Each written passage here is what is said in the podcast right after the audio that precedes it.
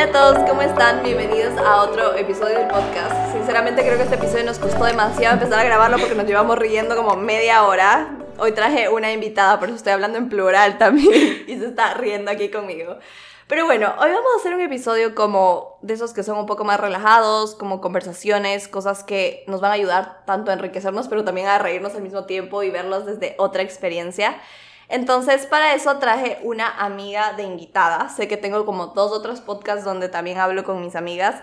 Así que me gusta mucho este formato y sé que también les gusta a ustedes, así que vamos a empezar. Hoy traje una amiga, le voy a dejar que se presente. Hola, ¿cómo están? Soy Belén Medina. Eh, literal, hemos intentado grabar 45 veces esta pequeña intro. Pero sí, bueno, soy amiga de Naomi desde hace como unos cuatro años, creo. Sí, cuatro o cinco años.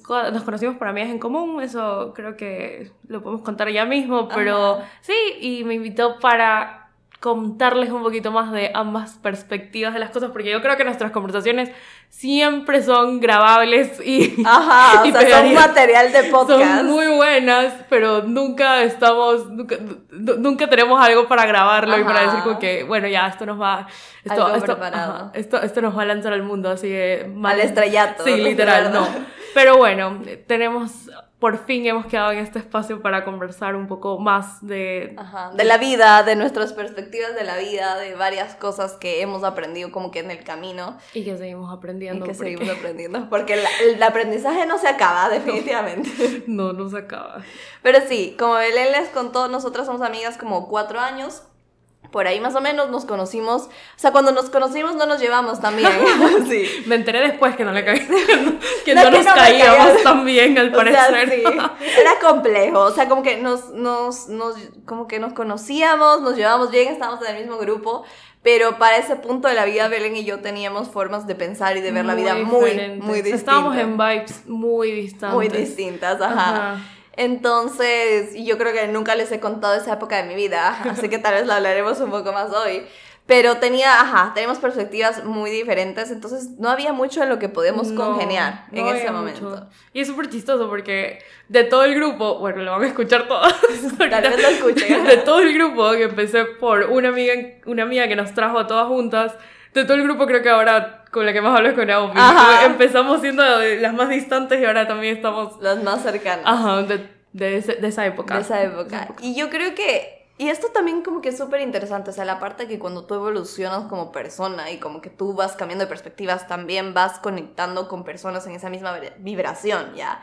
Y eso como que se va dando con el tiempo, entonces tal vez en este momento de tu vida tú crees que no vas a poder conectar con tal o tal persona y quién sabe qué pueda pasar después. Sí, literal. Yo estoy segurísima que si a Naomi y a Belén del 2019 nos decían cuatro años después van a estar grabando un podcast juntas, juntas no nos íbamos a creer, o sea, ninguna de las dos iba como que no, no. Es que de verdad no hablábamos, es que se lo juro, o sea, nos saludamos en las fiestas y como que cuando salíamos en grupo era como, ¡Hola, Éramos de esas amigas que funcionaban en grupo. Ajá, pero solas es como negativo. No, no, no funcionamos. Y para el 2021 yo creo como que el año post pandemia. ¿Cuándo fue la pandemia? ¿2020? 2020. sí, sí, para el año post pandemia. Yo me acuerdo clarito que yo veía, o sea, como que yo cambié radicalmente mi forma de pensar. Ya, como que en alguno de los podcasts que les he hablado de mis crisis existenciales, como que yo tuve un cambio como radical en mi forma de pensar, en mi forma de vivir. Y como que me acuerdo que yo veía las historias siempre de Belén y veía que Belén subía podcasts que a mí me gustaban, o sea, que yo también escuchaba. Entonces le empezaba a responder las historias. Y así. Sí, literal, eso creo que nos, no, nos unió. no teníamos temas en común. Yo también, como bueno, la Naomi, eh, la Naomi que conocía a la Belén de esa época, no. Belén tampoco era así como, como, como ahora siento que soy. Como también creo que evolucionado, evolucionado, como dijo Naomi, y eso nos ha traído al punto de que podemos compartir estos momentos que son íntimos y también necesarios, porque, o sea, realmente como les decía, si ustedes nos decían antes, van a terminar así tres años después, cuatro años después, no nos íbamos a creer, porque estamos tan distintas, tan viendo la vida, viviendo la vida demasiado diferente. Pero es muy lindo como que esto de que lo impredecible que puede ser todo y lo impredecible de las conexiones. Y las conexiones no se van a dar cuando tú quieras, sino cuando realmente... Sea el momento, cuando tienen que darse. Cuando, cuando, hay ese momento en común y ese espacio en común de que, de que puedan compartir experiencias como que, que ambas estén como que de acuerdo y que ambas puedan como deliberarlo, creo que eso, eso nos, nos abrió bastante, o sea, literal, un café con Naomi nos cambió, creo que toda la, Toda la toda la, amistad, relación, ajá. toda la amistad. Sí, porque me acuerdo que, no, ¿sabes qué? Me acuerdo que nos vamos a, a llevar porque un día Belén me dijo como que, ay, vamos al parque histórico. Y entonces, ajá, Sí. y ahí fui contigo y nunca habíamos salido juntas Nunca, solas, ajá. nunca, es porque nunca. Naomi creo que es mi amiga más cerca, como que vive más cerca de mí, realmente. Es como vivimos a cinco minutos, tres minutos. Entonces me dijo como que, ven, así como que estás por aquí. Y yo fue como que, "Mm, nunca he salido con Belén, Ajá. salgamos, o sea, como ya, ¿qué pierdo? Y nos fuimos y como que hablamos, creo, demasiado Sí, todo ese yo día. me acuerdo de ese día, estaba pasando por un momento súper heavy, porque creo que recién había salido de mi trabajo. Ah, sí, sí, sí, sí, sí, te, te, Ajá, te cambiaste de Ajá. trabajo. No me, no me cambié de trabajo, me salí del trabajo porque, bueno, yo tenía este Ah, sí, trabajo que era mi dream job, que yo lo había conseguido, tenía 20 años y yo como que sentía que había logrado todo lo que en algún momento me Ajá. propuse a los 20 años, yo sentía realizadísima. Y se me cayó el sueño, literalmente Ajá. se me cayó el sueño y fue tan difícil como cortarlo y yo toda la semana como que, que pasé después de esto, porque literalmente tuve que pasar como un, como un luto, fue horrible, la verdad es que fue súper difícil como feo, ajá. des- de- desprenderme de este sueño que yo había conseguido y que no fue tan dreamy como tan Como soñado pensaba. como pensé que iba a ser. Entonces, toda esa semana dije, bueno, tengo que hacer algo como por mí. Y el parque histórico, yo lo amo, creo que es mi safe place. Me gusta estar como, como con la naturaleza, como que siento que es un poquito un respiro dentro de la ciudad. El parque. Entonces, Naomi es mi amiga más cerca. Y yo también dije, como que, ¿por qué nunca he hablado con. O sea, Con ¿por qué Naomi? nunca, Ajá, ¿por qué nunca he tenido nada? estos. Ajá. No, y para esto siempre decíamos, ay, ¿cuándo hacemos algo? Ay, ya Siempre, que... las típicas de, bueno, ¿y cuándo nos vemos? Ah, sí, Ay, ya, próxima sí, semana ya, hay que aviso". hablar, Ajá. yo te aviso. Y nunca. Pero esto Ajá. fue demasiado random, creo que fue el mismo día, como que te dije, oye, ¿estás, estás desocupada? Vamos al parque histórico. Y yo fue como, justo todo esto ocupado, entonces dije, vamos. Y creo que ahí nos dimos cuenta, ajá, que podíamos hablar de muchas cosas y expresar muchas cosas. Y como que me gusta empezar con esta pregunta porque como que tiene que ver con el tema de amistad y es como, ¿qué es para ti una amistad que es vitamina? Una amistad que es buena, que te nutre. Va a sonar súper chistoso lo que voy a decir ya, pero lo voy a comparar con lo que acabo de decir del parque histórico. Ok. Siento que una amistad vitamina literalmente es un respiro dentro de todo lo, lo ruidoso que es la vida. Porque la vida, la vida, por más linda, por más buena, por más momentos eh, bonitos que tengamos, es ruidosa. O sea, por todos los ejes que pasamos. Y yo creo que una amistad vitamina es una persona, un amigo que te acompaña y que también te hace sentir la vida un poquito más ligera. O sea, te hace sentir ese respiro dentro de todo el caos. El caos. Y, y realmente como, como ha sido muy lindo encontrarme inesperadamente como una amistad vitamina con Naomi porque realmente no, no, no lo esperábamos, creo que no lo esperábamos. Y, y me dio risa haberlo comparado con el parque histórico, pero justamente Pero lo acabo de sí, decir. es que literalmente me encantó la comparación porque es justo como tú dices, ese respiro y también como que siento que son estas personas que te ayudan a expandirte, a crecer, como a, a tener esos respiros justamente para que puedas seguir con la vida, o sea, con que para que la vida no te drene o no te haga caer y es como que este apoyo constante o esta gente con la que puedes compartir, con la que puedes crecer. Y creo que hay amistades para todo, ¿no? Tienes estas amistades que sales de fiesta, con las que puedes salir de fiesta. Tienes estas amistades que ves en ciertas ocasiones o en ciertos eventos, que por un momento nosotros éramos así, nos Sí, veíamos de vez en cuando en ciertos eventos. Y de ahí están estas amistades con las que construyes, ¿verdad? Con las que haces estos cimientos fuertes, con las que te apoyas en la vida y en los diferentes momentos. Y creo que eso, de eso se trata. Y algo que he aprendido como que mucho en el tiempo es que para poder crear estas amistades vitaminas tienes que aprender a regarlas, tienes que aprender a, ajá, a cuidarlas porque una amistad vitamina no es que te llega de No, la nada. se O sea, construye. exactamente. O sea, como que qué hubiera pasado si Belén y yo, cuando nos vimos en el parque histórico, nunca más volvíamos a hablar o no volvíamos a mantener la, la conexión o la amistad o no hacíamos nada para eso. O sea, probablemente hubiera seguido siendo como era antes. Una amistad ocasional, por decirlo así. Ocasional, ajá. Que era buena, funcionaba para lo que funcionaba, pero no, no crecía, no, Ajá, no había nada más. no había nada en más. medio. Ujú. Ujú. Entonces no es como que Naomi y yo no éramos, no no éramos buenas amigas o, o, o no nos llevábamos bien, pero no crecíamos, o sea, no, no construíamos. Y es algo, es algo que yo he aprendido un millón desde, bueno, todo el proceso que yo creo que viví, bueno, y muchos vivimos en la pandemia, que es hacer un poquito más selectivos con las personas a quién tú le das tu energía. Yo era de esas personas que yo iba a todas las fiestas. Yo no, mi abuelita siempre me decía, tú eres plato de toda mesa. Y yo, no, qué horrible. O sea, me parecía feísimo que me dijera eso, pero en ese momento me lo tomaba con gracia, ya. Pero yo hasta ahorita me lo tomo con gracia. Pero era real. O sea, yo no había lugar, no había persona que yo no quería ser amiga. O sea, no había persona, no había lugar, no había fiesta, no había ocasión. Yo no buscara salir y, y, y, y buscar, o sea, como que forzaba conexiones con, con muchas personas. Entonces, también dentro de todo este proceso que les estaba comentando, me di cuenta que todas las personas que tú dejas entrar en tu vida, y eso es algo que yo siempre lo he repetido desde que lo aprendí, es que tienen la potestad y el poder de construir y asimismo también de destruir una parte tuya. Entonces, si tú le estás abriendo como que este mundo vulnerable, emocional, que es tuyo, es tan preciado, tenemos que ser un poquito más selectivos y es difícil llegar a esa selectividad, yo creo porque como, o sea, Belén de hace años, quería estar siempre en todas, quería estar y salir con todos, estar en todas las fiestas, y yo me drenaba muchísimo, y yo creo que eh, le comenté una vez a Naomi que yo sentía que, que yo en las fiestas era esta persona que llenaba las expectativas de alguien más, o sea, que era como que mm. creía que la gente me esperaba siempre divertida, me esperaba siempre como que el alma de la fiesta, siempre yo sentía eso. Y, y, tal vez era yo misma que me ponía esos, esos como paradigmas y yo misma intentaba llenar como que esta, esta idea que yo sentía que la gente tenía de mí. Y no, o sea, me terminaba drenando mucho. Llegaba a la casa y era como, ah, que me drené. Ajá, o sea, en lugar de como ser algo recreativo o algo que me siento bien o que regreso, porque hay fiestas también, hay como salidas que tú regresas es como que chuta, qué chévere todo. Pero no llegaba a pasar así. Ya llegó a, a, a... drenarte. Ajá, a drenarme bastante. ¿Sabes qué? Creo que eso es como también parte de la definición de una amistad vitamina. O sea, como que, que te...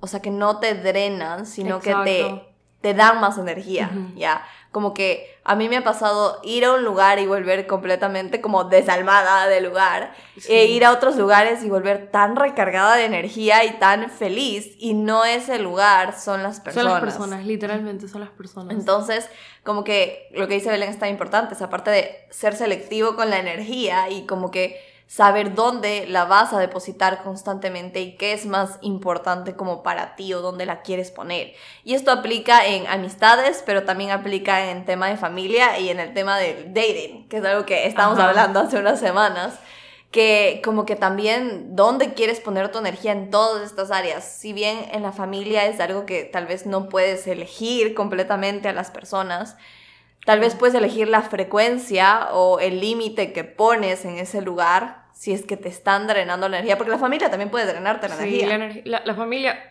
totalmente. Yo creo que, creo que con la familia es uno de los como que aspectos más difíciles de darte cuenta que te están drenando energía porque hemos crecido, bueno, crecemos con esta idea de que la familia es un lugar seguro y definitivamente lo es para las personas que tienen el privilegio y, de, de tenerla, pero hay personas que simplemente no, hay personas que, que, que, que lo pueden construir si se comunican como de ciertos, si te incomoda algo, si no quieres algo, si no te suena algo. Pero es un trabajo súper difícil con la familia darte cuenta como esto no, no va conmigo. y, es parte de crecer, yo creo, es súper difícil como darte cuenta que, que, tal vez todo lo, o sea, lo que te enseñaron de tu, o sea, lo que te enseñó tu familia tal vez no es tuyo, sino es adquirido, es adherido y, ya no va contigo. Y ya no te pertenece. Ya no te pertenece. Y crecer también es dejar de poner a la familia en este pedestal de que es perfecto y es todo lo bueno que no siempre es yo crecí con mi, con, mi con mi abuelita diciéndome como que no, no digas nada, no queremos hacer problema. Crecí mm, con eso. Entonces cada vez que yo tenía algún inconveniente o algo no me, algo no me gustaba, porque realmente no, como, como dijo Naomi, o sea, no tenemos que poner a la familia en un pedestal, no son no son perfectos, no son como inquebrantables, no. Entonces, yo crecí con esto de callarme cada vez que algo me molestaba, en, mm. como que en relación a mi familia. Entonces, yo nunca decía nada hasta que hace que uno, un mes, un mes y medio, tuve la valentía, pero así la valentía, y lo digo como que, por más que suene dramático, tuve la valentía de, de ¿sabes qué? Esto no me gusta, esto está causando, esto está afectándome, y esto le está afectando también a mi familia, o sea, como a, a, otras personas. Y fue tan duro como pararme, por decirlo así, a mi familia y decirles como que no, no, no, no, no estoy de acuerdo. O y siempre voy a quedar como la menor, o sea, la niña que se está, o sea, como que, que está siendo rebelde ya. Pero ya le dejé de tener miedo como que a esos estereotipos porque no está mal pensar o querer como... Algo diferente Ajá, que tu como familia. querer algo diferente y a la final es como que de dónde viene, o sea, de dónde viene eh, esto, esto que tú quieres decir. O sea, yo, mi, mi objetivo con esto era lograr como comunicar algo que nos estaba afectando y que podíamos mejorar. ¿ya? Pero realmente van a haber momentos que no sean como que tan genuinos eh, o, tan sinceros. Entonces es identificar de dónde viene. O sea, yo sí quería algo positivo. Entonces no, no ser rebelde por, por algo que va a causar un impacto bueno, un impacto positivo. No, no, ya no me pesa, ya no, ya no me causa como que esta, esta inconformidad o este miedo de que no voy a ser la malcriada, no. Claro, es como aprender a hablar y en cualquier etapa de, de, las que estás en tu vida, porque ajá, se nos enseña como que, que no causemos problema, que no digamos nuestra verdad, pero está bien si tú no piensas igual a tu familia y está bien también si tú no ves la vida igual que ellos, como que es totalmente válido, no es como que eres de su propiedad y tienes que pensar igual a ellos todo el tiempo. Y Claro, es tener también, o sea, depende de tu contexto familiar, es el tener el privilegio de poder hablar y también de ser escuchado, porque no en todos los contextos se puede hacer eso. Sin embargo, como que también está bien cuestionar, o sea, también está bien cuestionar lo que te dijeron, lo que te vendieron y también el espacio que es tu familia, porque algo que estuve aprendiendo estos últimos años es que es válido ponerle límites a la familia, es válido como, como, ajá, poner límites por tu salud mental, por tu salud en general, porque como que a familia, a pesar de tener, que pueda tener buenas intenciones, no siempre tal vez está haciendo lo mejor. ya Total. Y también como he aprendido muchísimo de tampoco mirarlos desde, desde una perspectiva de que los juzga o de que yo estoy, como yo ya me di cuenta de, de, cosas que no mm, resuenan, ustedes están mal, yo estoy bien. No, sino me ha costado bastante no juzgar a mis papás, no juzgar a mis abuelos, porque así como ellos me enseñaron eso, lo, lo, que me enseñaron y lo que yo me di cuenta, lo que me cuestioné y me di cuenta que no estaba de acuerdo, ellos les, también les enseñaron, alguien más les, les, implantó esa idea y, y, lo único que ellos conocen es lo que... E, eso es lo único que ellos conocen y es lo que ellos promueven. Entonces, eh, no han tenido tal vez las herramientas, no han tenido también tal vez el, el círculo, ajá, el círculo como que el círculo de apoyo que los ayude como a ver las cosas diferentes a, a las que se las enseñaron. Y eso es súper complicado como, como, más que nada para los abuelos. Ah, Creo que los abuelitos son como... como cambiar la creencia o todo esto.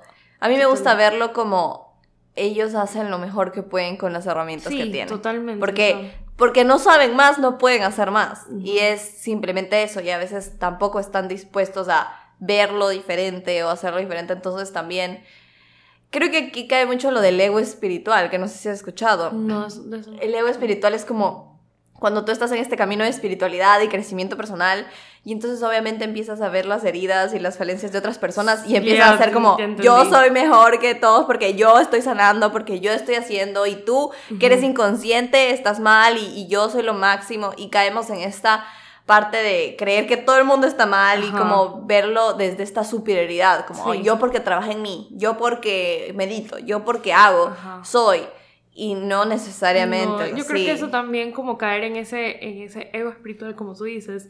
Eh, nunca lo había escuchado como el término así, pero sí creo que, que, lo, que lo pude vivir o experimentar un poco. Y antes de que se hiciera más grande, tuve la suerte de que tuve amigas, tuve personas cercanas que me hicieron dar cuenta como que, mira, estás cayendo en, en, esto.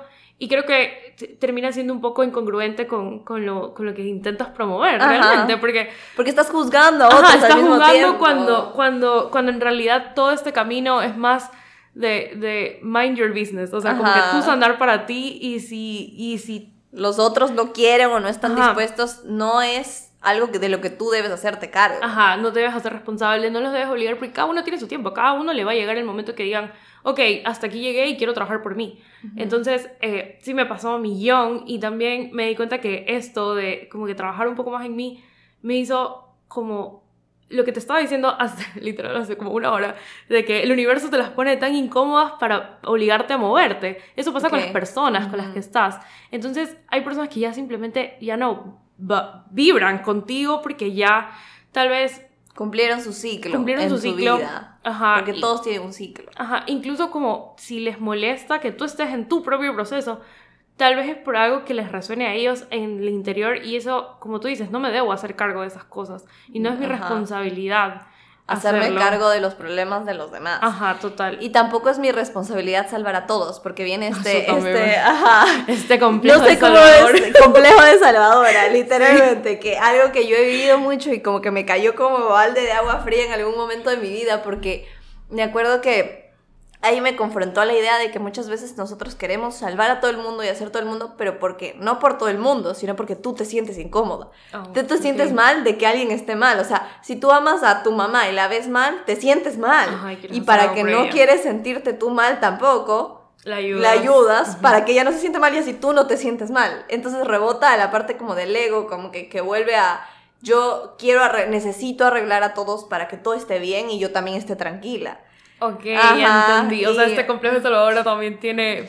O sea, yo antes lo había visto como algo desinteresado, como que wow, y la gente como que en serio se quiere, se quiere involucrar y, y Pero es ayudar, pero que- también, también, como tú dices, te rebota un poco al, al ego. Al- es como... es que vuelve a ti, es que mira, como que algo que he aprendido del ego, como que recién estuve aprendiendo este año, y fue que el ego es, este, me creo superior, pero también me creo inferior. O sea, ambos Ok. es el ego en dos extremos distintos. Sigue siendo ego, como que sigue siendo tu actitud egoica, porque eh, como que el- yo estuve, estoy en todo un curso de ego y como que la man decía como que quién eres tú de verdad para decir que eres tan, que eres insignificante, o sea, también tú como que te coges esa actitud y tú también dices yo no valgo nada, o sea, quién eres tú para decir eso y también quién eres tú para decir que eres más. Y es como que esa parte, o sea, está en los dos extremos, ya, como que el ego puede caer en, o sea, tú tienes un ego alto, ya en teoría, si es que te, no te crees suficiente y también si te crees mejor que los demás. Y aquí tengo una pregunta, o sea, como Ajá. el ego siempre se ha visto como que concebido no tan bueno. Ajá. No bueno en realidad, o sea, como el egocéntrico, el tal cosa. Ajá. ¿Es bueno o no es bueno? El ego es esta identidad que es muy instintiva en los seres humanos para protegernos. O sea, no es malo ni es bueno. El ego lo que es es como necesario para nuestra sobrevivencia. El ego es esta, esta voz en tu mente que está juzgando, juzgando absolutamente todo, pero justamente con el objetivo de protegerte. O sea, el ser humano primitivo tenía que tener esta voz interna para saber que eso puede ser peligroso, que tiene que juzgar esto porque esto le puede hacer daño, que si se va por aquí, esto va a ser. Entonces, el ego está como evaluando constantes peligros. Y uno de los peligros que eran muy importantes en la época primitiva es quedarte sin tu tribu, quedarte sin tu grupo, porque eso significaba que estabas más vulnerable a los Claro. peligros de la naturaleza. Eso representa el día de hoy en el que necesito que me acepten, necesito que formar parte de un grupo, ¿ya? Y, y si no, como que, o necesito protegerme de la humillación que puede ser como no pertenecer a un grupo. Entonces, o me voy al, no soy suficiente y no puedo y no intento y mejor me escondo, me hago chiquitita para no vivir ese riesgo de que me, me rechacen o me avergüencen. O me voy a el soy lo máximo y todo para que nadie me... Como que, ajá, Para que nadie me diga- lastime. nadie me lastime nadie me diga nada. Sigue siendo ego y sigue siendo esta identidad que no es mala, pero cuando hay un exceso de ego, o sea, cuando le das rienda a que el ego sea lo que maneje tu vida más que tus deseos auténticos, ahí es donde cae O sea, en el lo ego malo. es como externo, es como alimentado por... por Ajá. por- Está alimentado a lo que tú le dejas alimentar, como que tú le das rienda como que para que, como para que esté. Por ejemplo, todos estos pensamientos de no soy suficiente, no soy esto, y tú le sigues dando rienda y tú le sigues dando cabida como que para que estén ahí todo el tiempo. Eh, o cuando tú estás como que en este piloto automático también viene mucho del ego y tú no paras, no caes en la conciencia de como qué es lo que realmente quiero, qué es lo que realmente soy. Entonces ahí le das rienda a que el ego maneje tu vida. O sea, algo que, que, que como que teorizan mucho, sobre todo en este curso, es que, por ejemplo, temas como la, no sé, como ciertos trastornos mentales o ciertos temas de trastornos de la conducta alimentaria son cuando tienes un ego muy elevado. Ya, como que no el ego se apoderó y se apoderó de tu vida y del miedo, como que el ego maneja mucho el miedo, como que, y entonces se apodera totalmente de tu vida y ya no vives desde un deseo auténtico, sino vives desde el, El ego, ego. desde no soy suficiente, no puedo, no hago, no, no tengo. Y eso es como aprender a identificar, ya. Y cuando le das como que, ajá, le sigues dando cabida para que el ego esté ahí, Ok, en vez de parar esa voz. No ya. es bueno ni es malo, pero En exceso como que te pierdes. en ya. exceso te pierdes. Ajá.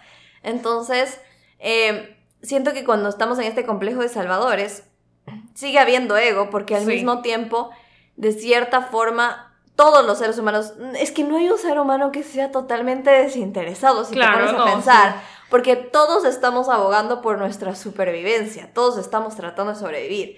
Entonces, al final del día, todos estamos tratando de, o sea, el ser humano como que su objetivo de vida es alejarse del dolor y llegar un poco más al, al placer, al Entonces, todos nuestra vida pasamos tratando de alejarnos del dolor. Todos, o sea, no hay nadie que diga, quiero dolor.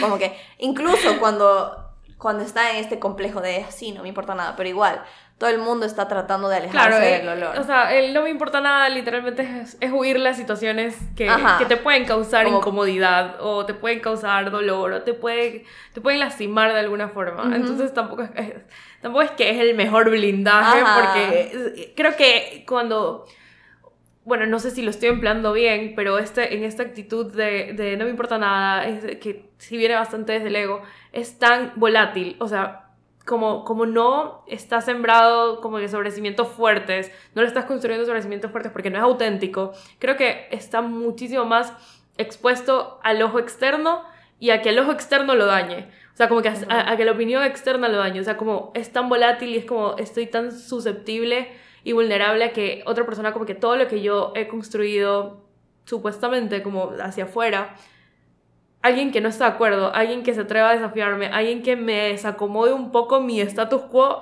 me, me, desbarata todo mi, mi torre, por, y por eso es como que está mucho a la defensiva. Siempre, siempre. Me he dado cuenta que las personas que, que, que, que tienden a tener estas actitudes siempre están a la defensiva y siempre están como queriendo argumentarse, o sea, como que argumentar el porqué de ellos. Entonces es como, a veces tranquilo, no, no te estoy, no, te estoy apuntando, no te estoy diciendo como que no. Sí. No, sí, sí me he dado cuenta que, que sí es difícil a veces como lidiar con, con estas personas, pero también es como, wow, ellos están, se, tienen que dar cuenta solos, o sea, se tienen que dar cuenta solos porque la vida les va a llevar a incomodarse y, y, como te digo, estás tan expuesto a, al ojo externo, al, a la susceptibilidad que, otro que un tercero te pueda, te pueda lastimar. Que, bueno, eso todos, pero creo que es mucho más volátil a una persona que no tiene como, como sus cimientos desde la autenticidad. Desde la autenticidad, ajá, sino que trata de tener esta pantalla. Exacto. ¿Sabes qué? Algo que me estaba dando el, cuenta el otro día, estoy en toda esta formación de hambre emocional y estamos viendo el trauma, porque el trauma es oh. parte del tema de hambre emocional.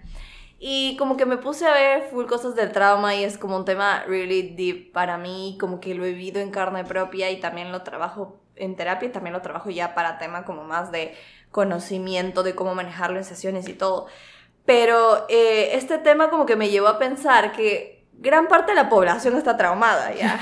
Sí, o sea, no creo que haya una persona. O sea, hay muy pocas que no tienen trauma o tienen traumas de menor grado ya, pero como todos estamos traumados, todos, todos estamos básicamente tratando de sobrevivir a ese trauma, ¿ya? Y cada uno lo hace de maneras diferentes. Entonces, una persona que tiene complejo salvadora de alguna manera también lo está tratando. Una que no le importa o que dice que no le importa nada, está tratando de lidiar o de vivir con su trauma de igual manera. Totalmente. O sea, todo el mundo está tratando de sobrellevar su trauma. Y algo que me pareció súper loco es que, como que, algo que decía un, en un TED Talk que estaba viendo, es que el trauma debería ser el primer problema de salud pública que debería abordarse. Porque cuántas personas, o sea, cuántas personas se ahorrarían tantos problemas si el primer vía de abordaje fuera el trauma, el procesamiento del trauma. Totalmente. O sea, yo creo que, que es algo que yo le he conversado un millón con mis papás y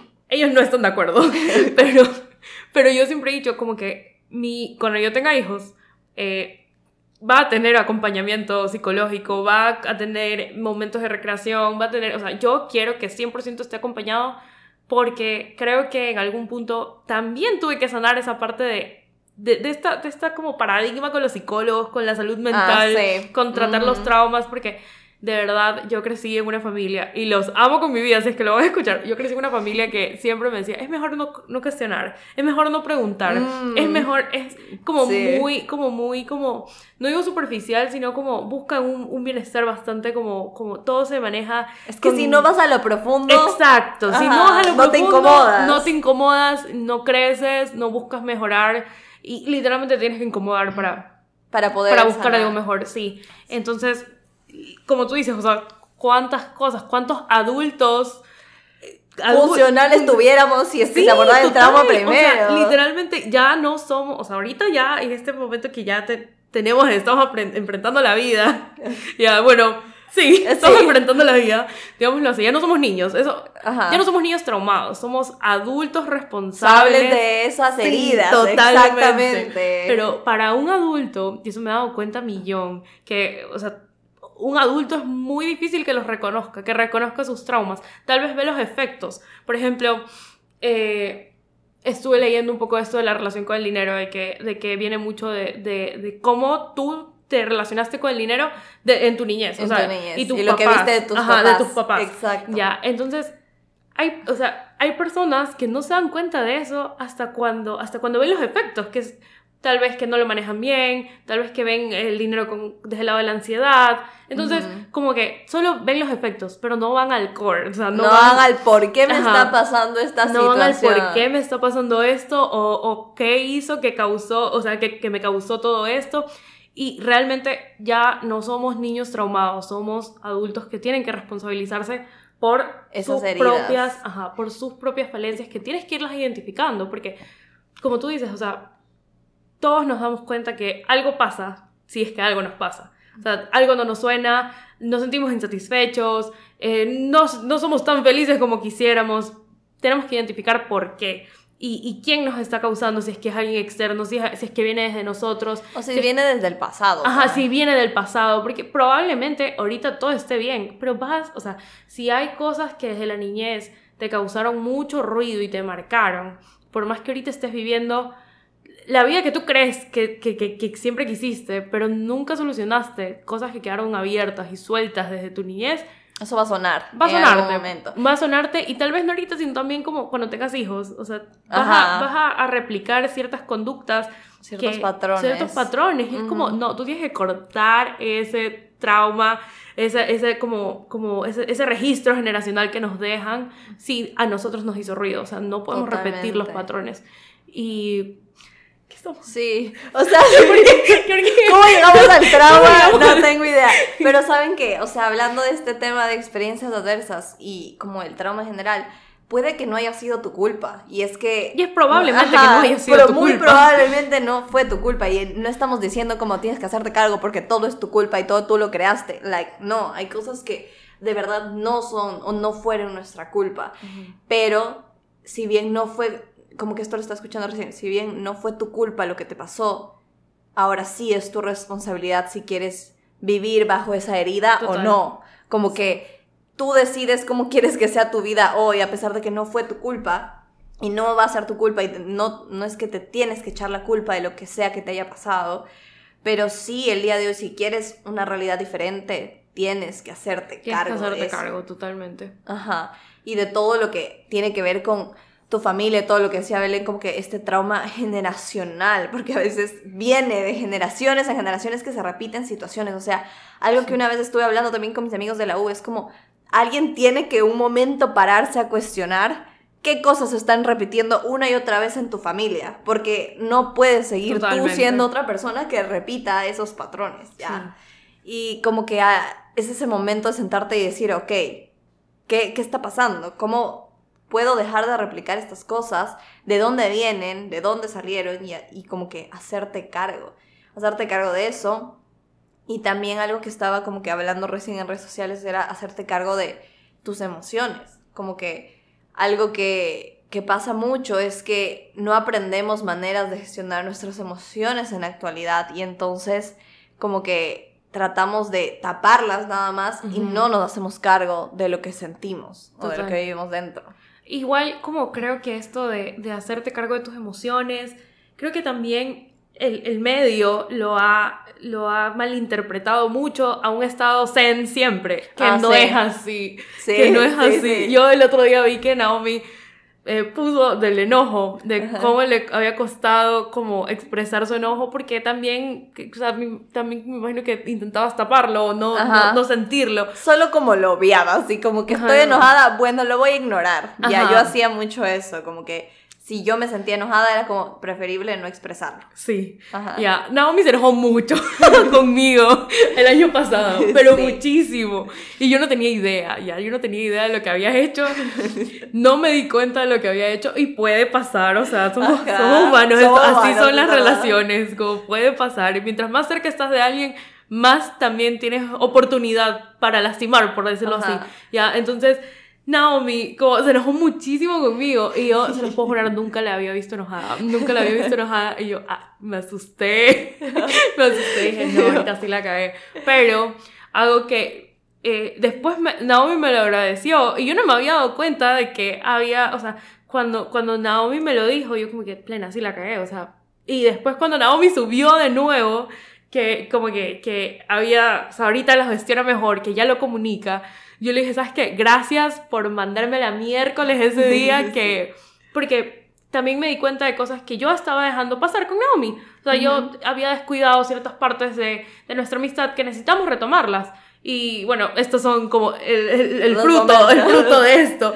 Pero bueno, o sea, fue un wake up call que me sirvió en el momento. Y Naomi me dijo como que gracias por validar mis emociones. Gracias por Y yo, validar. wow, o sea, como no, que no, no sabía que no sabía que en algún punto le había faltado como que esa validación o ese como mira sabes qué no siempre tienes que ser la Naomi feliz no siempre tienes que ser como la Belén y eso es lo que les estaba contando lo, lo que les dije al principio como que no siempre tengo que ser esa persona que está vibrando siempre altísimo Alto. como siempre siendo este la persona que te hace reír como la persona no está, estás en todo tu derecho de tener tus pausas y todas tus gamas de emociones, como que puedes sí. y vivirla todas. Y creo que algo que como que traté de transformar mucho recién es que como que no es que hay emociones de baja vibración, porque tú puedes vivir todas Ajá. las emociones.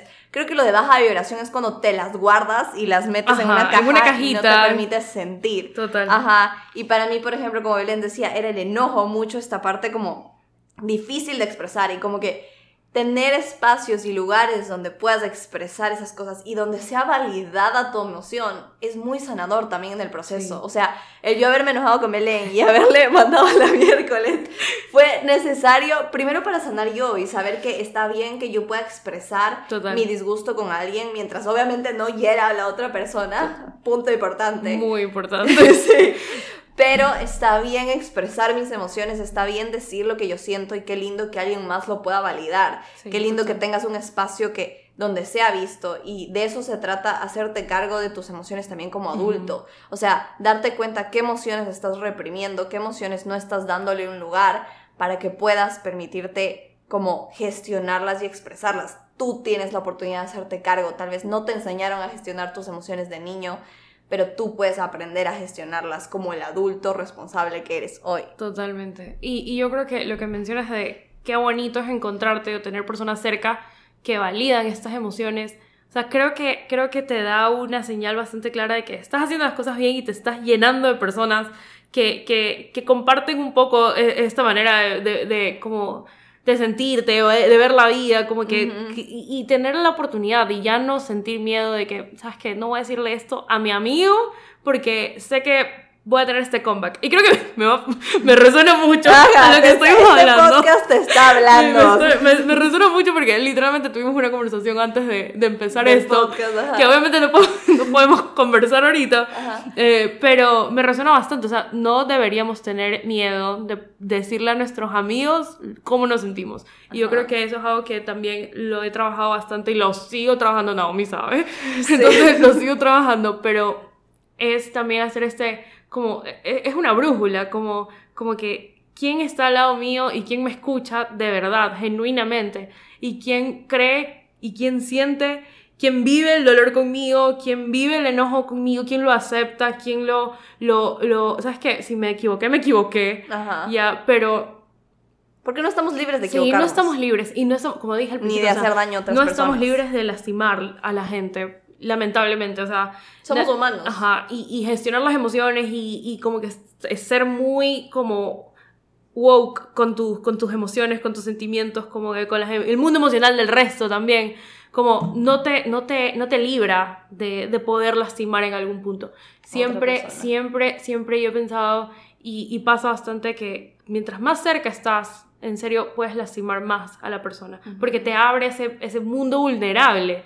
Entonces, una persona que está, por más amiga que sea, pero está lejos, que, o sea, lejos no físicamente, porque también estamos hablando de las relaciones como a distancia, a distancia. ya, pero que está lejos de ti, de tu, de tu día a día emocional, de tus problemas, de tu, de, tu vida en general. Eh, nunca te va a afectar tanto como alguien que está al lado tuyo y como que literalmente está, está sonando todo. que ha vivido tantas tanto, tantos momentos profundos y que han construido algo bonito, nunca te va a afectar tanto alguien que no está tan presente. Entonces, no tengamos miedo a no hablar por, porque sentamos que lo vamos a lastimar, porque podemos ser muy asertivos, pero como decía Naomi, me, me decía antes de empezar, eh, nunca estamos en control de, la interpretación de, la interpretación del, sobre lo que nosotros vamos a decir, exactamente. Lo que sí estamos en control es en poder hablarlo, en poder decir y en poder expresar lo que sentimos. Eso sí está en nuestro control. La interpretación de otra persona, no, tristemente no está en nuestro control, pero sí está en nuestro control lo que estamos dejando pasar a nuestro alrededor y lo que estamos dejando pasar en amistades, relaciones, cualquier relación nos estamos refiriendo, porque esto creo que pasa más allá de amistades, cualquier relación que tengas. Eh, y se trata de, de poder aprender a hablar y decir. Y en esta parte que decía Belén, como que no estamos exentos de poder lastimar a otros y más aún si estamos más cerca de las personas, sí somos responsables de, o sea, sí tenemos que hacernos responsables de cuando lastimamos a otros, ¿ya? Que es esa parte importante, o sea, si yo llego a herir a otra persona y esa persona me lo expresa y me lo dice, sí me tengo que hacer responsable de ese error, no es como que, ah, estoy, no estoy exenta de herir a todos, puedo herir a todo el mundo, es como la conciencia y el crecer una amistad también se trata de admitir cuando te equivocaste. Exactamente. Que eso fue, por ejemplo, lo que, lo que nos pasó. Ajá, que yo le dije a Belén, me pasó esto, esto, estoy enojada por esto, esto, esto. Y Belén me dijo como que, wow, no me di cuenta y, en, y acepto que fue muy malo lo que hizo, sí. que no estaba bien. Ajá. Yo no estaba, o sea, no tenía en el radar que Naomi estaba enojada conmigo, no tenía en el radar que lo que había hecho estaba mal, porque eso no puede pasar, pero ya una vez que me lo comunicaron, que me lo dijeron, tengo que hacerme cargo y tengo que hacerme responsable porque así funciona la, las amistades, exactamente.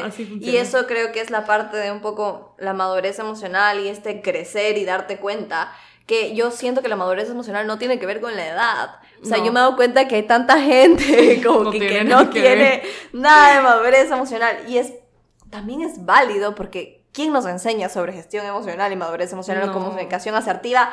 Nadie. De verdad, nadie nos enseña. O sea, ni en el colegio, ni en nada. O sea, yo hasta ahora he usado el Pitágoras del colegio, pero la comunicación asertiva y el aprender a gestionar mis emociones fue algo que tuve que aprender. Porque yo las manejaba muy mal, de verdad. Yo, me tragaba todas las emociones me las tragaba mal. Así, yo era de las personas que se quedaba callada. Yo podía estar enojada contigo tres meses y tú no tenías idea. No. no tenías idea. De verdad. Y yo podía tragarme todas esas emociones. Y también me tragaba la tristeza, no sabía expresarla y también se me daba la impulsividad. Yo, qué sé, cuando estaba súper triste y digamos que extrañaba a alguien y no debía escribirle, yo le escribía ya, como que hacía esas cosas. Todos fuimos Naomi en algún momento.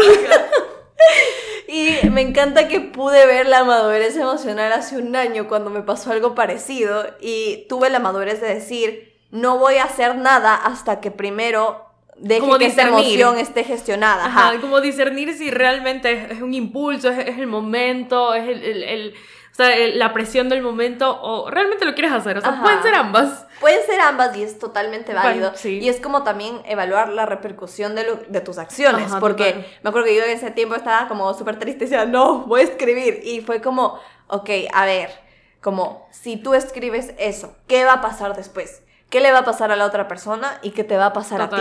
¿Cómo te vas a sentir tú? Pero ¿cómo se va a sentir esa otra persona? ¿Qué va a venir luego? ¿Tienes una visión clara?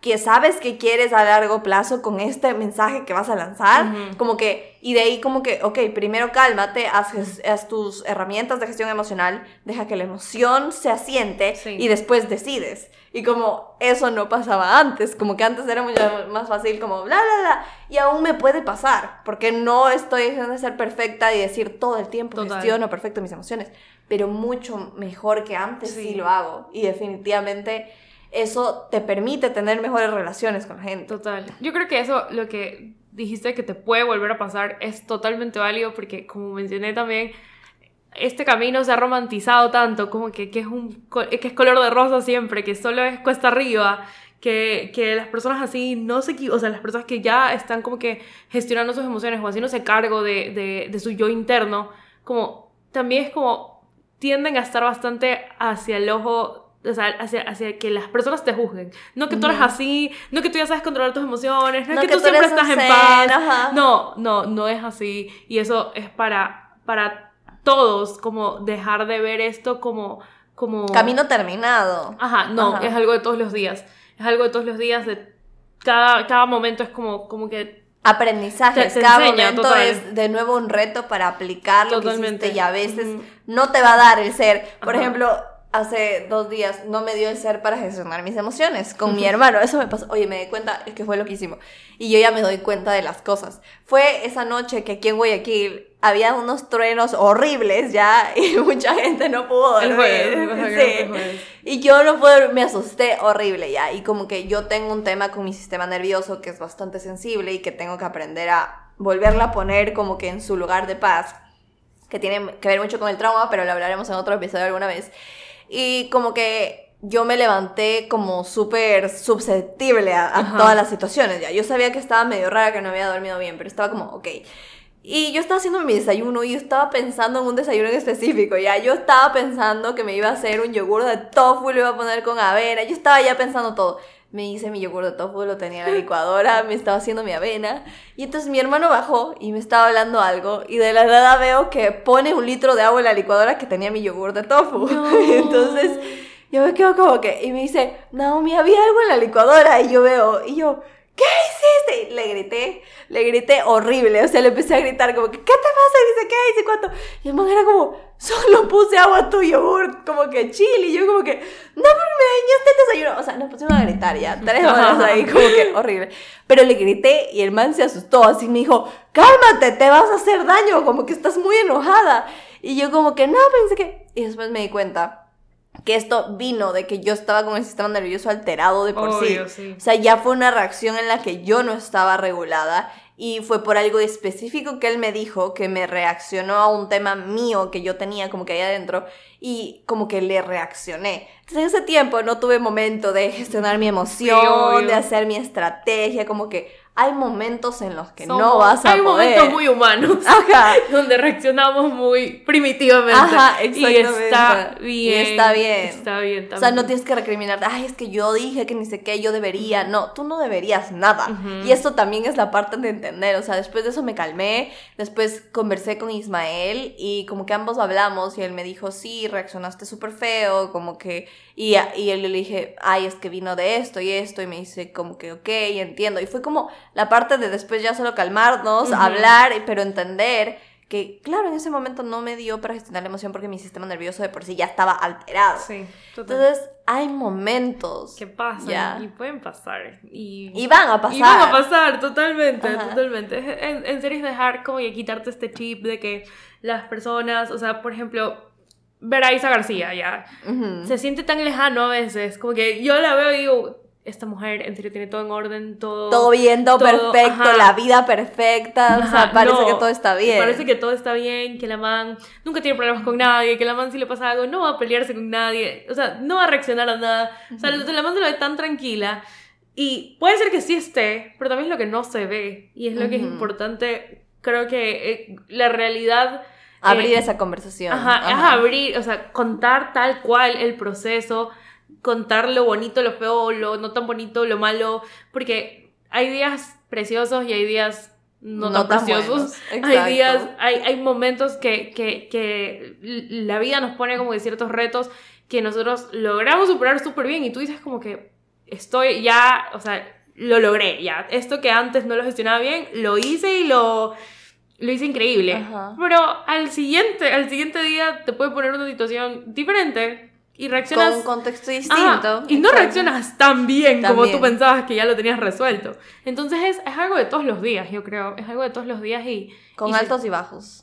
Con altos y bajos y seguirte entendiendo y ser, o sea, como que no recriminarte, ser un poco compasiva. Un poco más compasiva. Un, poco más compasiva contigo, o sea, no, no porque, porque avanzaste poquito o no avanzaste, o sea, no, no, no, no poner como que eso tampoco eh, de que retrocedí, ya, no retrocedes, igual avanzas porque ya te diste cuenta, antes no te dabas cuenta, o sea, si reaccionaste mal, antes no te dabas cuenta, ahorita ya te, diste, cuenta, e hiciste algo por eso. Es un gran paso. Entonces es como celebrarte también esos pequeños momentos que tú sabes que antes no los tenías. Y, y ahora, después del trabajo que has realizado en ti, como que ya lo puedes ver de otra manera. Yo tengo, como me pasó a mí eh, con mi familia, lo he mencionado muchísimo con mi familia, bueno, ustedes ya se habrán dado cuenta qué trabajo tuve que hacer, ya, pero a mí me pasaba que de chiquita, o sea, esto no tiene nada que ver con las emociones, bueno, parte sí, pero de chiquita yo no podía pasar un fin de semana entero con mi familia, o sea, no con mi familia núcleo, mi mamá, papá, hermanos, sino como que yo vivo con mis tíos, con mis abuelos, vivimos todos o sea, vivimos súper chévere, pero como que eh, no podía pasar más de un fin de semana. Cuando nos íbamos a la playa, ya llegaba un punto que ya no, los, ya no los podía ver, ya no quería estar con ellos. ¿ya? Y me di cuenta que por decisión propia, o sea, fue 100% mi deseo, cuando fue mi cumpleaños, que fue un día después de Navidad, pasé 25 y 26, que es mi cumpleaños, eh, domingo y lunes, lo pasé en Cuenca con mi familia. Solo con mi familia, no habían amigos. O sea, yo antes buscaba todos los escapes posibles con mis amigos. Ya, pero ahora yo decidí pasar con mi familia. o sea, fue como que yo les pedí, vengan, vamos a pasar. Y la pasé increíble. O sea, yo me sentía súper tranquila, me sentía como que querida, me sentía sostenida, sentía que estaba disfrutando muy a mi manera mi cumpleaños, porque Cuenca, amo Cuenca. Entonces, me sentía llena. Y eso era, me di cuenta que eso era algo que Belén de 14 años no disfrutaba, no disfrutaba ese tiempo con la familia, no lo valoraba. Y ahora sí, eso no quiere decir que quiero pasar 24/7 pegada con mi familia. También me estoy dando mis momentos que ya, ya tengo ese balance entre mi momento a solas, mi momento con mis amigos y mi momento con mi familia, que antes era muy poco. Y ahora ya le estoy dando la importancia y, el tiempo que, yo creo que, ya, lo puedo, ya lo puedo manejar. Ahorita eso ya me di cuenta que, que, que sí es algo que me costó bastante trabajarlo, mi relación con ellos, pero ahorita como, como lo estoy manejando, la verdad es que creo que me está funcionando bastante bien y es un logro que sí lo he celebrado y, lo he celebrado y lo he comunicado. O sea, yo le dije a mi familia, no me gustaba pasar con ustedes, pero ahorita... no me caían bien. Ajá, ahorita me gusta, ahorita, ahorita lo haría y, y, haría planes con ustedes. Y es la parte de madurar, ¿verdad? Y de ir haciendo esos balances como que en las diferentes áreas de tu vida y como entender que nada es un absoluto. O sea, Ajá, nada es un absoluto, nada es un absoluto. ese es el resumen, o sea, nada es un absoluto. Ok, ahora, tengo una pregunta como para ti. ¿Cuáles son o sientes, si es que los has pensado, tus no negociables cuando se trata de una relación? Ya, creo que una relación en general. O mm. estamos hablando de relaciones. Dividámoslo en dos: relaciones de amistad, de relaciones como de pareja. Ya. Creo que lo tengo un poquito más claro con relaciones de pareja eh, y me sigue costando un poco como que discernir mis no negociables en amistad o en relaciones en general, como con mi familia, etc. Pero con mi pareja, sí, o sea, algo que no quiero perder es como, como la paz que tengo ahorita. Entonces, me tiene que dar paz la persona, o sea, tiene que eh, nutrir. Ajá, no es un no negociable que, te, que no te traiga paz. Ajá, me tiene que nutrir, tiene que, tiene que crecer conmigo, tiene que tener esas ganas, o sea, a mí una conversación interesante, una mente interesante me, me, me encanta, entonces quiero sentir esas ganas de crecer de la otra persona ahí va el segundo. Me tiene que emocionar porque tengo, que, tengo que sentirme emocionada por esta persona, por este hombre que, que quiero verlo, quiero salir con él, quiero... O sea, quiero, quiero que un mensaje me emocione y eso tratar de mantenerlo en el tiempo. O sea, que no solo sea esa honeymoon face que todo el mundo habla, sino como seguirme manteniendo emocionado por esos pequeños detalles que, que la otra persona me dé. Ok. Ya, si sea un, un mensaje en medio del día espontáneo, me tiene que emocionar, ya. O sea, tiene que mantener ese factor sorpresa aún. Ok. Ya. Y creo que eso, dije tres, ¿no? Que me tiene que dar paz, me tiene que emocionar, quiere, me tiene, que tiene que crecer conmigo, tiene que crecer él y crecer conmigo. Y creo que esos tres. De ahí... ¿Sabe qué? Creo que es importante señalar que son no negociables. Ah, ¿verdad? Ajá, me olvidé. Como que esto lo he hablado, como que uno de mis videos en TikTok hablando de esto, como que se ha movido bastante, por eso también lo quería hablar, pero no negociables son básicamente esas cosas que tú no vas a negociar en una relación, por más de que la relación sea increíble, si eso no tiene, no es, ya. Y creo que eso es necesario establecer, sobre todo en relaciones de pareja, porque eso es tu brújula para saber si continúas o le ves esa relación para largo plazo o si solo a la vez para un rato o como que ya. Que también puede funcionar. Ajá, que también... puede ser una opción si es que eso es lo que tú quieres. Que estás buscando eso. Ajá. Pero en los no negociables te ayudan a establecer cosas que no vas a negociar. Sí he hablado de esto, sí, ya me acordé, pero en algún episodio del podcast. Si no lo has escuchado, ah, tengo uno que se llama Soltería Consciente y uno que se llama algo de dating, ni sé qué cosas, como relaciones, algo así, ya como que en esos episodios les explico porque como que algo que me marcó una vez que lo entendí es que nadie te rompe el corazón, sino que tu corazón se rompe cuando tú negocias lo no negociable. Entonces, wow. y, y como que eso me marcó full porque es como, tú puedes estar en una relación, pero cuando tú te pones a negociar cosas que para ti son importantes, ahí es donde te empiezas a romper el corazón. Porque esas cosas ahí son ya comienza a abrir esa brecha. Ajá. Se empiezan a dañar las cosas. Entonces, primero tienes que definir qué cosas no vas a negociar. ¿Qué cosas no estás dispuesto a dejar? A dejar, exacto. Entonces, justo lo que decía Belén, como mi paz. O sea, no voy a negociar la paz que quiero sentir en una relación. Y es totalmente válido. O sea, si ella no siente paz con alguien, sabe que la brújula le está diciendo que ahí no tiene que quedarse a largo plazo. Entonces... creo que en relaciones de amistad no voy a negociar mi paz tampoco porque es, muy preciada, la trabajo, la, la, mantengo, la quiero seguir teniendo conmigo, entonces tampoco la voy a negociar en una, en una amistad. Eh, mis no negociables es una amistad. En serio me cogiste. me Ajá. Yo sabes que yo tampoco los tengo, yo tengo más definido en pareja porque sé hacia dónde voy como que en eso, pero cuando hablamos de amistad, creo que un no negociable para mí es sentirme segura, es decir, que sea un espacio seguro, tal vez. Como que, que no me sienta juzgada o que cualquier cosa que voy a decir me la van a rebotar a mí misma, objetar, ajá. O que se burlen de lo que yo pienso o lo que yo siento, como que eso para mí es un no. Eso, eso es un definitivamente no en esta amistad. Como que donde no sienta que puedo ser yo. Totalmente. Porque hay, hay personas con las que te fluye el ser tú mismo y con las que no te sientes juzgada. Y hay personas con las que se siente tan difícil hablar. Sí, sí. o sea, como que tú mismo sientes que te estás modificando para encajar para, con encajar, la otra persona. Y ahí es como, mm, no, no, no, no, funciona. Donde tengo que renunciar a mí. No tienes que renunciar a ti. No tienes que renunciar a lo que, también a lo que, o sea, como tú dices, tiene que ser un espacio seguro para tú poder decir las cosas también. Y comunicarte libremente, porque esos son los amigos, o sea, no debería haber ese tipo de restricciones.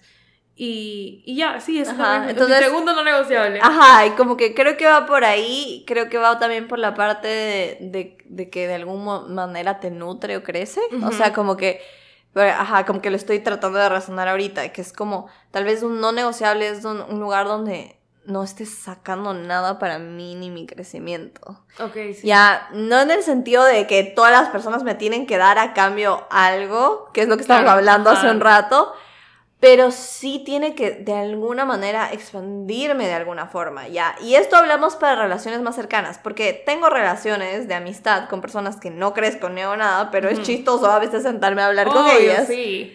Entonces, yo vi una frase una vez que decía for a reason, for a season o for a lifetime, ya que es como mm por una razón, por una temporada o para siempre, ¿ya? Entonces yo creo que los amigos también aplican así, o sea, también son como por una razón, tal vez la razón sea como pasar chile en la universidad y tener una conversación amena en la universidad y no necesariamente tienes que mm, hablar de traumas o hablar de tus sentimientos, pero la pasas bien y son amigos funcionales en ese plan. pero...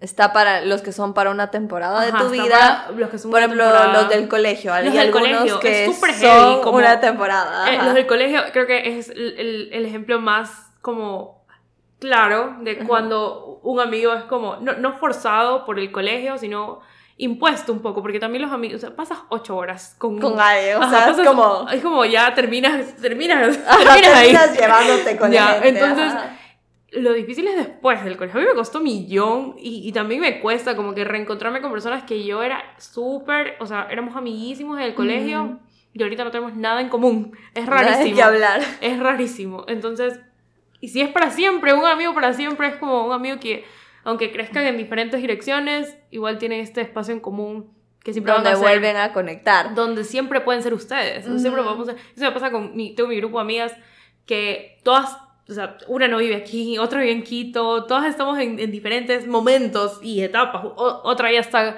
viendo con el pelado, yo ni siquiera, a mí no se me cruza todavía eso. Entonces, todas estamos en, etapas súper distintas y está perfecto. Pero nosotras juntas volvemos a ser nosotras. Ustedes, exacto. Y es muy lindo, es muy, es muy como reparador eso. O sea, me, me, me regresa a mí a mí yo de chiquita siendo despreocupada, como solo viviendo el momento. Y es muy lindo eso. Muy lindo tener eso. Ajá. Me encantó esa analogía. Look for a reason, for a season y for a lifetime. Fue como... Es verdad, es que hay amigos para todo y creo que hay no negociables en esa diferencia. Algo que tal vez aplicaría en todos es el respeto. Como Total. No es negociable el respeto que tienes con las otras personas. O sea, donde no me siento respetada, no me quedo.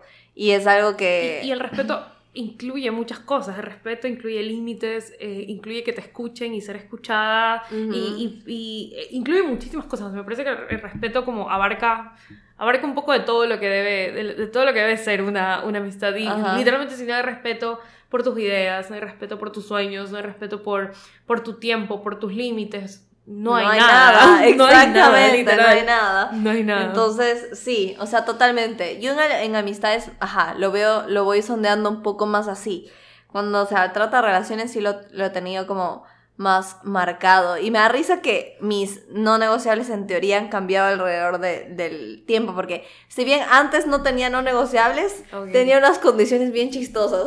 Entonces, como que que tenía que ver con el tema de la religión y todo, que es ah, otro tema un poco más, más, no sé, un capítulo entero para hablar de toda mi transformación en ese tema. Es bien interesante. Es bien interesante. Lo íbamos a hablar hoy, pero no creo que va a haber tiempo de hablar de religión y espiritualidad. Ajá, es, un tema, es un tema que a mí también me costó.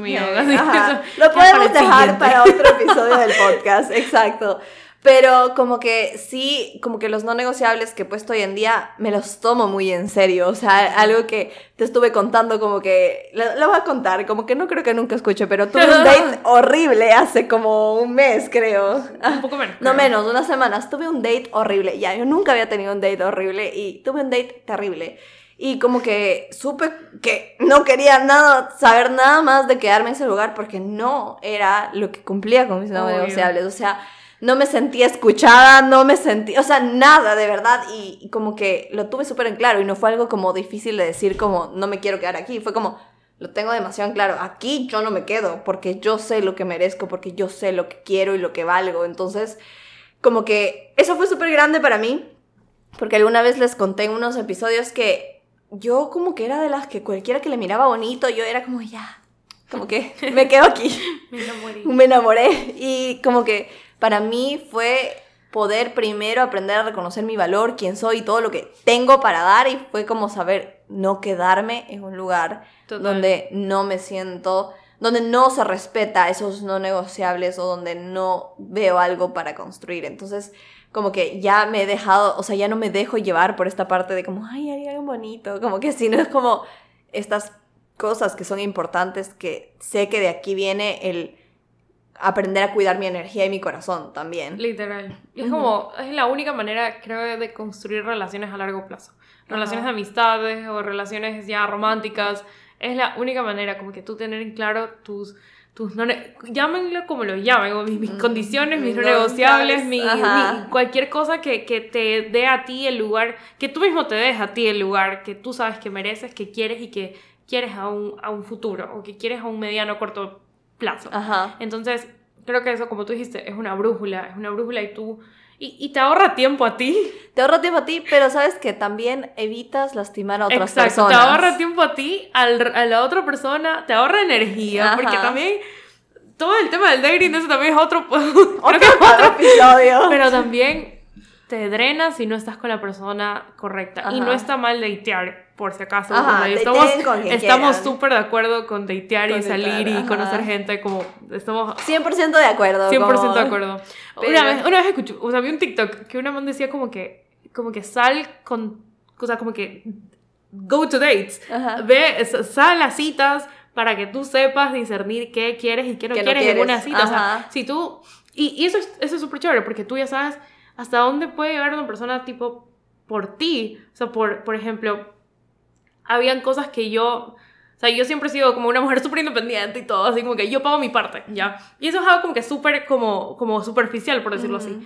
Pero hay personas que, ya está bien, X con eso, como 50-50, pero hay personas que también están súper como como involucrados en, en, esforzarse más y dar como que este, esta milla extra y como que tú ahí te das cuenta como que, ok, me conformé con menos y no hablo de solo del tema monetario, sino como que me conformé con menos porque eso era lo que conocía. Pero mientras más conozco y más veo como que el, interés de, de, las personas en, en, ganarse, porque realmente es ganarse el espacio en la vida de alguien, por, no porque seamos eh, como la última Coca-Cola del decir la única, sino porque realmente nuestra energía y nosotros somos importantes y es preciada. Ajá, es algo preciado, totalmente. Entonces, como que se gana eso, se gana y se construye. Ajá, y mientras como que más vas conociendo gente, más te vas dando cuenta. Pero, o sea, que lección, yo les voy a decir lección.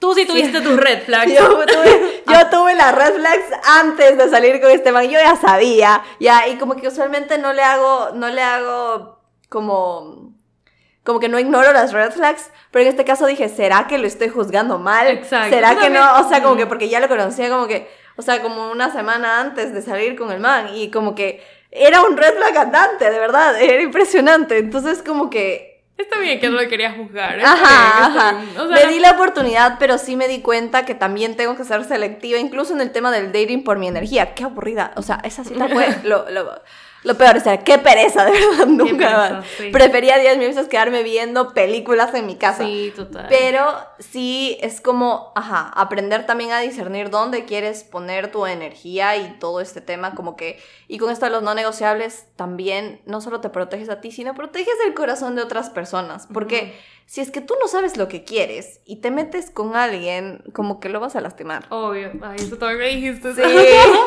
o sea, yo, es que yo también lo viví y fue como, ajá, o sea, la parte heavy de... Me dijiste un prompt de ¿De qué ¿Cómo es? Ah, sí. ¿En qué, ¿En qué momentos, en qué lugares yo lastimé y me lastimaron? Como que aprender a reconocer eso. Y, también me dijiste algo como que qué conllevaría que yo... Ah, ya. Ese me, ese me dejó Sí, sí, sí. Un prompt de journaling que dice como que ¿qué implicaría que yo esté emocional, disponible emocionalmente? Que yo sea terreno disponible para otra persona. Algo así. Que yo sea terreno fértil. Porque si tú no te preguntas qué necesitas para tú ser terreno fértil. Entonces, tal vez no estás lista en este momento y estás dateando y jugando con el corazón de otras personas y también eso tienes que evaluar. Como que tienes que reevaluar sí, ese es parte de, la responsabilidad como... Afectiva, exacto. sí, es parte de eso. Ajá.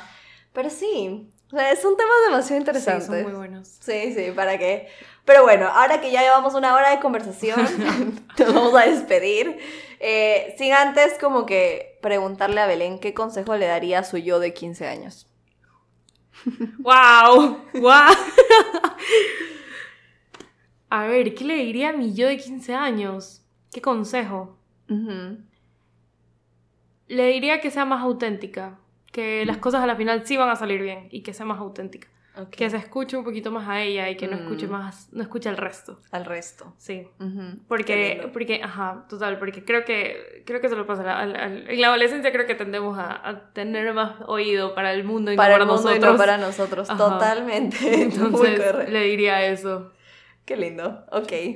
Bueno, eso fue todo por el episodio de hoy. Si les gustó, compártanlo para que más personas se rían con nosotras en esta conversación y nos vemos en un próximo episodio.